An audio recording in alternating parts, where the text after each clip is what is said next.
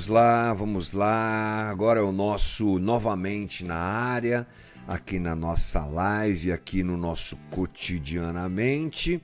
Deixa eu te mostrar o seguinte, olha, deixa eu ir para essa tela aqui, deixa eu colocar isso aqui e agora você vê a capa do nosso livro, livro de estudos desse momento aqui da nossa live é, aqui no novamente. John Stott, o que Cristo pensa da igreja. A gente está indo para o finalmente desse livro, viu, gente?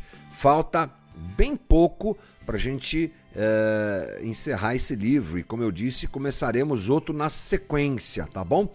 Mas a gente ainda tem que bater um papinho sobre uh, o que está escrito por aqui. E nós entramos hoje em outra igreja, em outro momento. Por quê? Porque João amando de Jesus, escreve sete cartas a sete igrejas que estão localizadas, são igrejas de verdade, viu gente? Apesar de essas cartas estarem no Apocalipse e o Apocalipse ser cheio de mistérios, figuras e metáforas, nesse caso, não. Essas igrejas são reais. Elas se localizam na Ásia, na província romana da Ásia, ou seja, é, espaço geográfico dominado pelo Império Romano.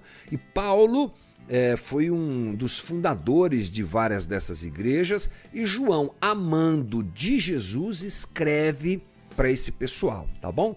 Deixa eu colocar no mapa, uh, na tela, melhor dizendo, o nosso, o nosso mapa que mostra essas sete igrejas. Agora você vai acompanhar comigo o seguinte: nós começamos por Éfeso, Esmirna, subindo aí Pérgamo, desce Tiatira, desce mais um pouquinho Sardes e a gente chega hoje em Filadélfia. É isso aí, é a sétima igreja que nós estamos a, aprendendo sobre é, ela, não é? Aqui nas nossas conversas. E o texto que nós nos baseamos está na sua tela. O texto que John Stott utiliza para fazer a sua análise nesse livro é esse. Vamos ler junto?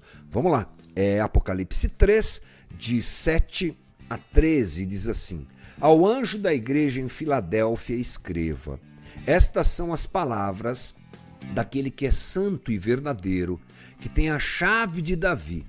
E o que ele abre, ninguém pode fechar, e o que ele fecha, ninguém pode abrir. Conheço as suas obras. Eis que coloquei diante de você uma porta aberta que ninguém pode fechar. Sei que você tem pouca força, mas guardou a minha palavra e não negou meu nome. Veja o que farei com aqueles que são sinagoga de Satanás e que se dizem judeus e não são, mas são mentirosos. Farei que se prostrem aos seus pés e reconheçam que eu os amei. Perdão, que eu o amei. Visto que você guardou a minha palavra de exortação à perseverança, eu também o guardarei na hora da provação que está para vir sobre todo o mundo para pôr à prova os que habitam na terra. Versículo 11. Venho em breve, retenha o que você tem para que ninguém tome a sua coroa. Farei do vencedor uma coluna no santuário do meu Deus, e dali ele jamais sairá. Escreverei nele o, meu, o nome do meu Deus e o nome da cidade do meu Deus, a Nova Jerusalém, que desce dos céus da parte de Deus.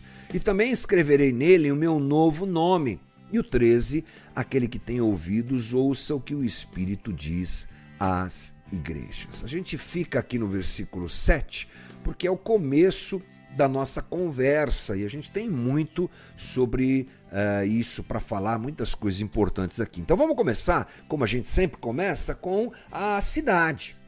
Cada uma dessas igrejas está localizada em uma cidade. E, e, e, o nome da igreja é o nome da cidade. Então é a igreja em Filadélfia, a igreja em Éfeso, a igreja em Esmirna e assim por diante, não é? Essa cidade fica a cerca de 45 sud eh, quilômetros sudeste de Sardes. Você pode perceber naquele mapa que há uma meia-lua assim formada pelas igrejas. John Stott sugere que essa ordem de escrita de uh, Jesus e de João, né, que transcreve o que Jesus diz, tem a ver com essa localização geográfica meio meia-lua. Assim. Então, o, o mensageiro deve ter levado as cartas desse jeito. Né, dando essa volta. Mas enfim, é uma cidade que está próxima à cidade de Sardes, que foi a nossa última conversa. Né? Detalhe interessante: a cidade ficava numa área perigosamente vulcânica. É isso aí. E um antigo historiador, Estrabão, um nome bem estranho aqui que John Stott traz, ele classificou Filadélfia como uma cidade repleta de terremotos. Olha que interessante, a área é, geologicamente instável, digamos assim. Né? Muitos habitantes, por conta disso, fugiam para um lar mais seguro. Aí o que acontece? No ano 17 depois de Cristo, aconteceu um grande terremoto naquela região, quase destruiu completamente aquela cidade. A cidade de Sardes também foi muito é, prejudicada por conta desse terremoto. Então a cidade praticamente acabou, tá bom? Só que no ano 90 depois de Cristo, olha, do, dia, do, do ano 17 ao ano 90, bastante tempo, né? Mas no ano 90, um subsídio feito pelo próprio império, ou um subsídio imperial, se você preferir, é, reconstruiu a cidade de Filadélfia. Ela foi praticamente reconstruída e lá então se instala uma igreja, a igreja de Filadélfia, né? ou em Filadélfia. Na carta escrita por Jesus, o que você encontra é um tom de aprovação. É bem interessante isso. Vamos nos lembrar que nas demais cartas Jesus começa com elogios e aprovação às posturas adequadas daquelas igrejas e depois ele senta o rei, né? como a gente costuma dizer. Já vimos aqui isso. Parece que Filadélfia é um pouco diferente. O tom da carta é mais ameno e tem mais a ver com aprovação do que com correção. Tá bom? Então vamos dar uma olhadinha no versículo 8 ao versículo 10 é, que diz o seguinte, relendo aqui: Conheço as suas obras, eis que coloquei diante de você uma porta aberta que ninguém pode fechar. Sei que você tem pouca força, mas guardou a minha palavra e não negou o meu nome. Veja só, é elogio aqui, né? Mesmo com pouca força, a igreja foi firme e guardou a palavra de Jesus.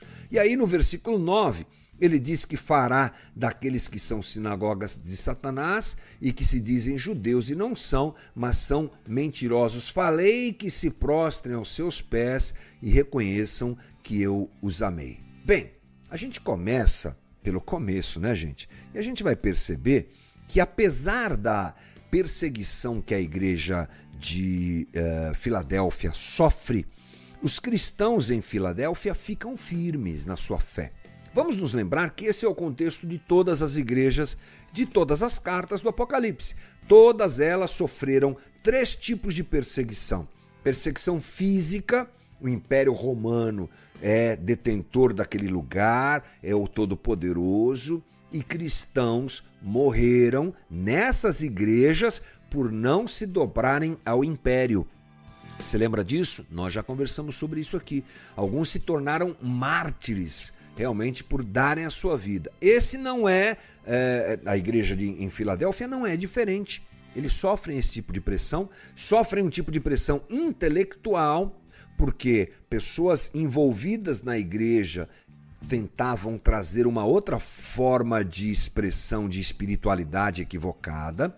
É? Sofrem também uma pressão pela própria sociedade que está ao redor deles e que não aceita o, o cristianismo como uma é, verdade de Deus, uma verdade absoluta e rebatem isso, inclusive prejudicando o negócio dos cristãos, a perseguição é grande em todas as igrejas. Em Filadélfia também Mas eles ficam de pé, diz o texto bíblico. Com paciência, eles aguentam a tribulação e a humilhação por amor a Cristo. Agora, John Stott começa dizendo que a carta tem alguns simbolismos são importantes e precisam ser adequadamente interpretados, tá bom? E aí eu dou ouvidos ao teólogo John Stott.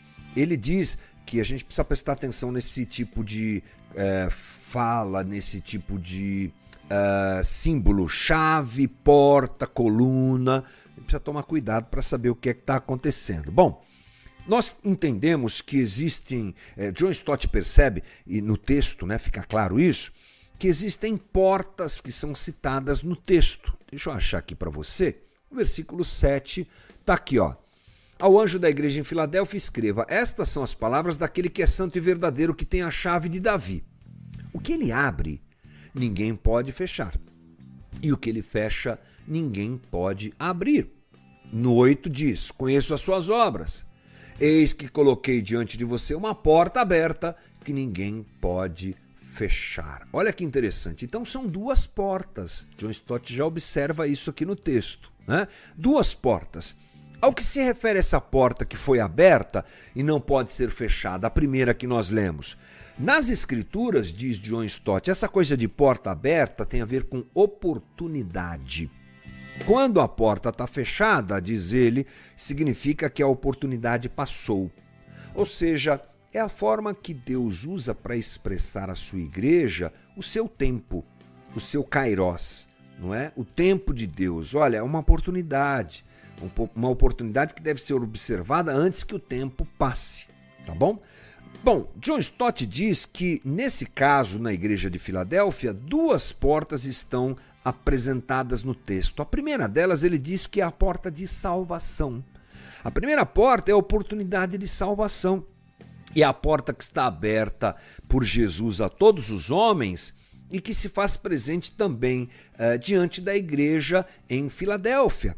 Ou seja, é uma porta que Filadélfia deve convidar os demais ou outros homens ou moradores da cidade a entrarem. É a porta de salvação do Senhor. Mas ele fala que tem uma outra porta e é verdade, no texto, quando a gente lê com calma, a gente percebe uma segunda porta. Essa segunda porta, John Stott diz que é a oportunidade de serviço, é o que John Stott diz. Os cristãos, vou ler o que ele escreve aqui no, no livro. Os cristãos que receberam a salvação como um dom gratuito de Deus por meio de Jesus Cristo estão preocupados com o bem-estar material e espiritual dos seus semelhantes. Então eles entram pela porta da salvação, olha que legal, e saem pela porta do serviço para trazerem outras pessoas para a salvação. Bem interessante isso, né, gente? Bem elucidativo. Duas portas. Uma é a porta de salvação, que a partir do momento que eu entro por ela, eu já me interesso, se eu estiver diante do verdadeiro evangelho de Jesus Cristo, eu me interesso por quem não entrou por essa porta ainda. Então eu saio pela porta do serviço para trazer aqueles que não conhecem a Deus até a sua presença. Então, John Stott destaca que a igreja em Filadélfia vive uma imensa oportunidade evangelística e de trabalho para com o outro. John Stott diz que a porta aberta diante da igreja de Filadélfia é essa porta de oportunidade, essa porta que está escancarada diante da cidade. Uh, e aí ele traz algumas informações bem interessantes. Quando Roma entrava em um espaço, dominava um território, gente, junto com Roma ou através do império, chegava algo um, que eles chamavam de Pax Romana. PAX, Pax Romana. O que, que era a Pax Romana? Era o jeito de ser do império, e esse jeito de ser incluía benfeitorias em todos os uh, lugares dominados por Roma. Então, o que acontece é que quando Roma chega, chegam, por exemplo, as estradas. As estradas romanas são tão boas, eram tão boas que muitas estão até hoje lá. Você vai na Itália, tem aquedutos romanos, né, lá em Roma, tem é, estradas que têm dois mil anos de existência, gente. Isso era uma inovação. São inovações tecnológicas que chegam junto com o império, tá bom? E esse conjunto de inovações favorece o quê? Um monte de coisas. Comércio, integração com outros povos, tá, tá, tá, vai vem das pessoas, porque as estradas antigamente eram muito inseguras, mas quando o império toma conta de lugar, não eles colocam postos de vigilância nas estradas, ou seja, o vai e vem das pessoas, a modernidade chega com o Império Romano. E isso favorece, entre tantas coisas, o evangelismo. Então vou ler aqui para você. A Pax Romana permite que os evangelistas cristãos realizassem seu trabalho com relativa liberdade. Falando a língua grega, que era tão comum na época, era o inglês daquela época, digamos assim, trilhando as belas estradas romanas e usando como livro básico a Septuaginta, que é a versão grega do Antigo Testamento. Você está entendendo que os evangelistas daquela época estavam bem. Uh, bem, bem uh, capacitados, eles tinham uh, ferramentas para fazerem o que queriam fazer. Eles tinham a língua grega, todo mundo falava o grego. Quando o Império Romano chegava, isso se intensificava.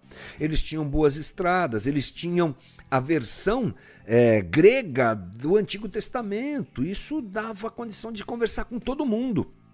É muito especial. Bom, e o, o mais interessante é que eles encontravam corações famintos. Toda aquela população daquela região estava frustrada, estava é, de certo modo oprimida pelo Império Romano, que produz esse tipo de benfeitoria, mas né, arranca o couro dos seus dominados. Então, Paulo, por exemplo, lembra muito bem de John Stott no seu livro, ele encontrou esse cenário.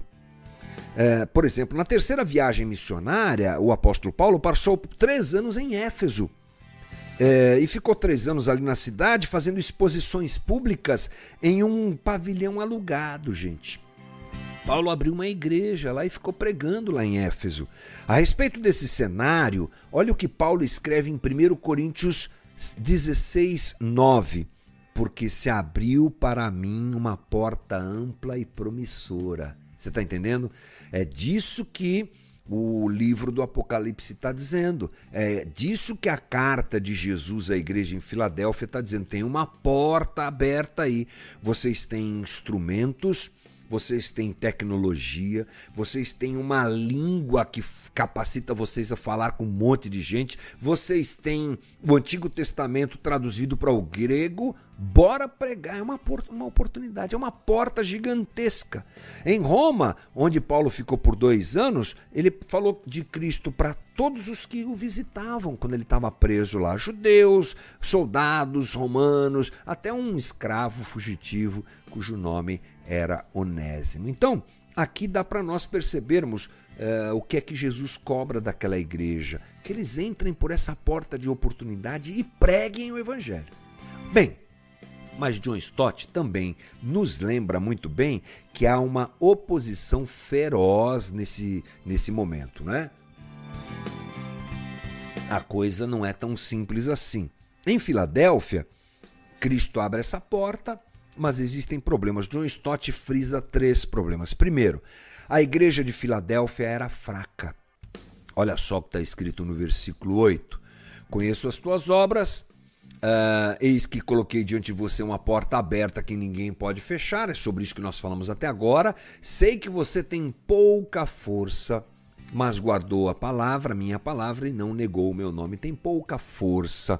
John Stott disse que a igreja poderia ser pequena, ou com pouca influência na sociedade. É o que ele entende. O que é uma igreja fraca vista por Jesus? Talvez uma igreja pequena, sem condição de fazer muitas coisas, ou, é, como já disse, uma igreja com pouca influência na é, sociedade. Esse é o primeiro problema da igreja lá em Filadélfia. O segundo é que havia oposição. E John Stott nos lembra que é uma posição oposição parecida com aquela que aconteceu com a igreja de Esmirna. Ou seja, parece que há judeus que querem descredibilizar o evangelho de Jesus Cristo.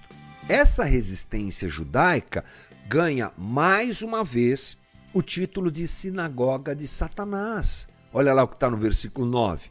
Veja o que farei com aqueles que são sinagoga de Satanás. É uma referência a um grupo de judeus, que nós não temos muito mais informações além disso, que se opõem ao evangelho. Ok? Essa oposição intimidou os cristãos que não queriam pregar o evangelho. Jesus disse que se eles fossem mais ousados, e essa é a cobrança que Jesus faz àquela igreja, até os próprios judeus se convertiam, ou seja, faltou para é, Filadélfia uma ousadia maior. Porque olha só o que diz aqui, olha, versículo 9: Veja o que farei com aqueles que são da sinagoga de Satanás e que se dizem judeus e não são, mas são mentirosos. Farei que se prostrem aos seus pés e reconheçam que eu o amei. Bem legal isso, né? John Stott está destacando que se aquele pessoal lá em Filadélfia fosse um pouco mais firme, até essa oposição se dobraria aos pés de Jesus. Bem, e o terceiro ponto é perseguição. O terceiro obstáculo no caminho dos cristãos de Filadélfia era a ameaça de tribulação futura, diz John Stott. Ele diz assim: as nuvens da perseguição estavam sobre aquela igreja. Uh, Cristo, ao contrário, diz John Stott, pensa diferente, né? Ele estimula esse pessoal a passar por essa porta que está aberta e seguir em frente. ok? Eles guardaram a palavra de Cristo, então eles, o, ele os guardaria do mal, é o que diz o versículo 10. Vamos conferir? Visto que você guardou a minha palavra de exortação à perseverança, eu também o guardarei na hora da provação que está por vir sobre todo mundo para prova, pôr a prova os que habitam a terra. Então John Stott diz que, diferente do que eles mesmos imaginavam, Cristo estava dizendo: sigam em frente, é, essa provação virá, mas eu guardarei vocês. E para finalizar, John Stott faz uma comparação com os irmãos daquela igreja com a gente, conosco, com os cristãos da modernidade ou pós-modernidade.